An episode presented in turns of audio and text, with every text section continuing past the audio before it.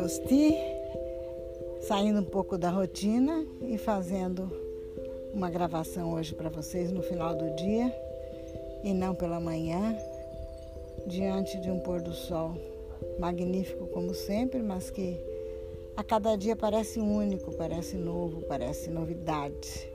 É novo e é novidade e é exatamente a, a beleza eterna. Alguns passarinhos ainda já procurando o seu seguro repouso. E eu aqui pensando como tudo poderia ser sempre tão belo. Eu me lembro de um dia, Pedro, ter conversado com você sobre os passarinhos como cantam no final do dia e como cantam pela manhã. E eu dizia, sabe, Pedro? E os passarinhos cantam no final do dia e cantam pela manhã, porque nesses dois momentos eles agradecem a Deus e pedem proteção. Pela manhã pedem a bênção de Deus, o olhar amoroso divino sobre todo o nosso dia. E à noite eles cantam para agradecer. Foi um discurso meio comprido para um menininho de quatro anos, mas você ouviu atentamente e sabe o que você disse no final? É, vovó, faz sentido. vovó nunca vai esquecer isso. E é essa sensação maravilhosa de gratidão que, que me conduz nesse Cotiniclosti de hoje. E vou falar pouco, porque mais eu vou ter que ler, não tenho palavras para traduzir aquilo que os meus amigos Heródoto e Frei Beto escreveram e, portanto, eu vou pedir licença para vocês para ler alguns trechos, como eu já disse, pensados do livro que eu venho comentando, O Cristão e o Budista, um diálogo pertinente.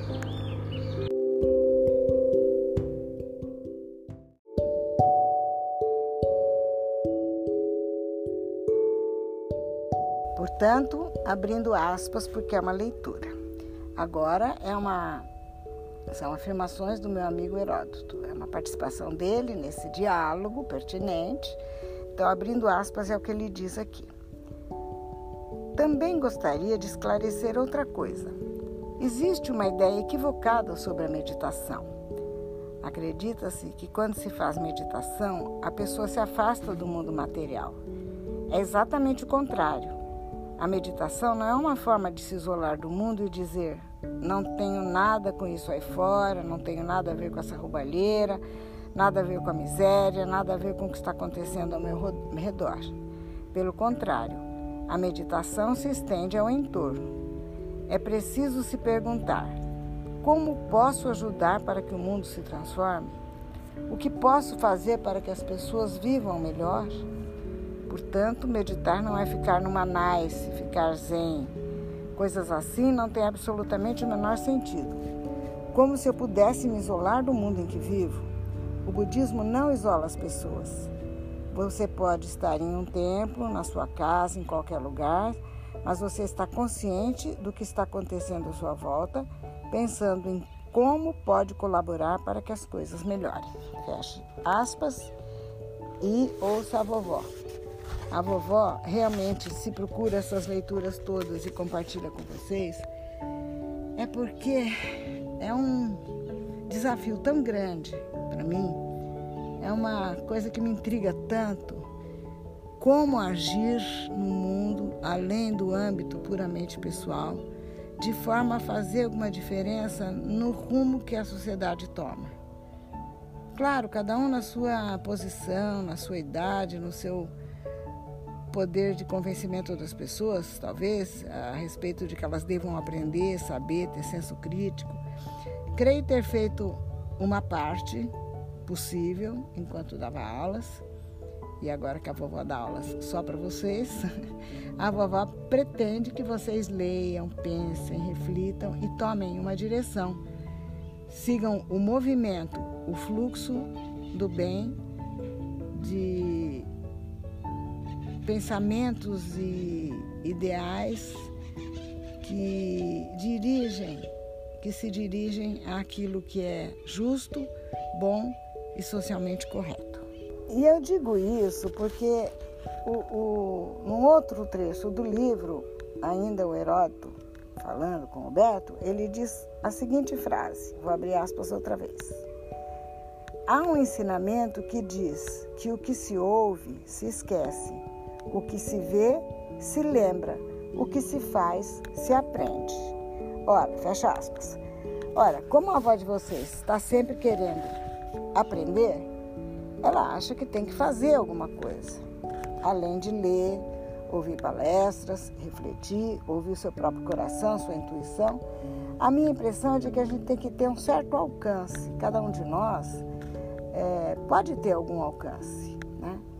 E meu alcance é pequeno, mas se eu conseguir fazer com que vocês e mais algumas pessoas que eu sei que são, entre aspas, netos ouvintes, eu acho que podemos pensar junto e encontrar caminhos que nos levem para um mundo melhor.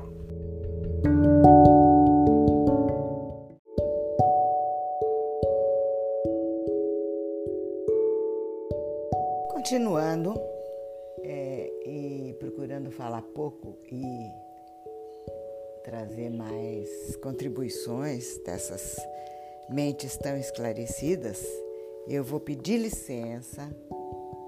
Já expliquei desde o começo dessa vez que vou fazer leitura de trechos.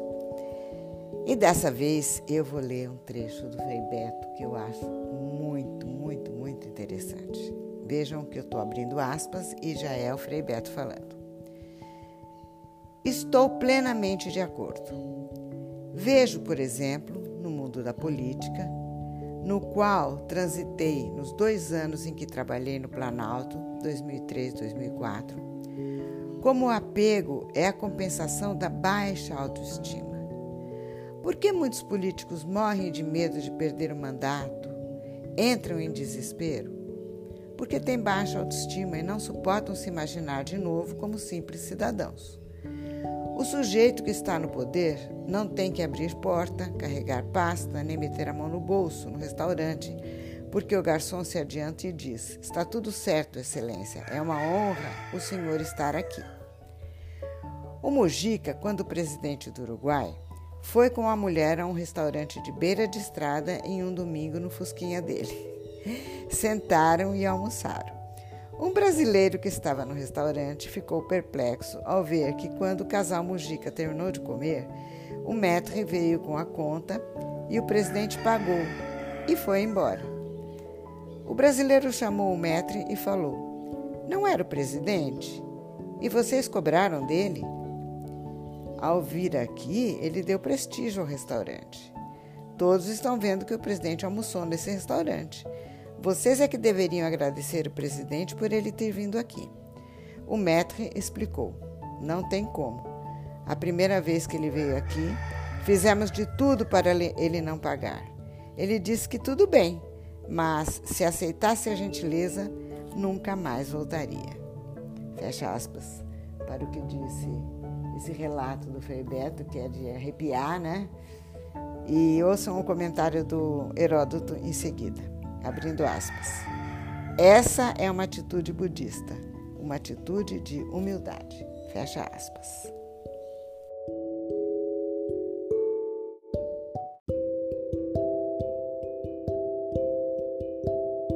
Eu havia planejado trazer, fazer a leitura de mais alguns trechos dessa obra nesse momento, nesse episódio, mas eu acho que o impacto da leitura desse relato que foi feito aqui pelo Frei Beto é tão significativamente marcante, é tão impactante para quem está refletindo né, na, na vantagem de se cultivar valores em vez de se tentar alcançar poder. Quem sabe vocês se lembrem quantas vezes eu já considerei que o oposto do amor não é o ódio, mas o, o poder, colocado a serviço de ambição e de ganância, claro, porque nós temos também o poder de conceder, nós temos também o poder de compartilhar, nós temos também o poder de ceder e de olhar para o outro como parte de nós mesmos. Acho que é uma reflexão que vale a pena a gente deixar um tempinho para vocês fazerem e no próximo episódio conversamos mais um pouquinho sobre o que o Beto e o Heródoto ensinam.